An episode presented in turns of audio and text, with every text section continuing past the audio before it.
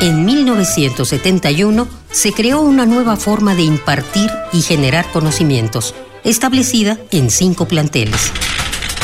Azcapotzalco, Naucalpan, Vallejo, Oriente y Sur. CSH, 45 años. Parte de la historia y del futuro. Aún no era posible conectarse a Internet y hablar por teléfono al mismo tiempo. Y en cada casa todavía había uno que otro cassette. El año era 1996.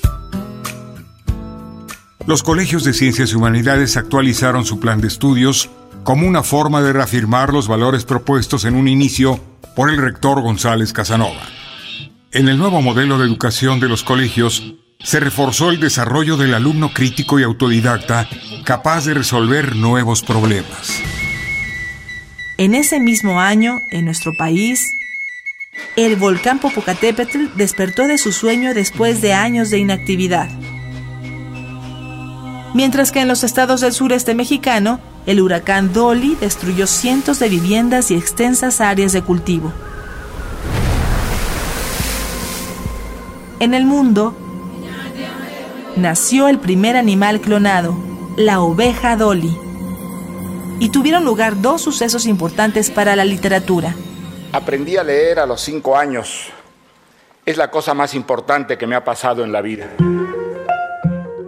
Mario Vargas Llosa ingresó a la Real Academia Española y noticia de un secuestro de Gabriel García Márquez y un traje rojo para un duelo de Elena Garro llegaron a las librerías. Mientras que en los cines se estrenó la cinta El jorobado de Notre Dame. Desde 1971, el colegio ha transformado la educación en México y ha formado a mujeres y hombres con valores humanos, cívicos y éticos.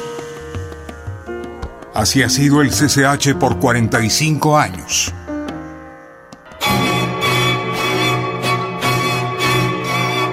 Radio UNAM celebra el aniversario de uno de los sistemas de enseñanza media superior más importantes del país. CCH. 45 años.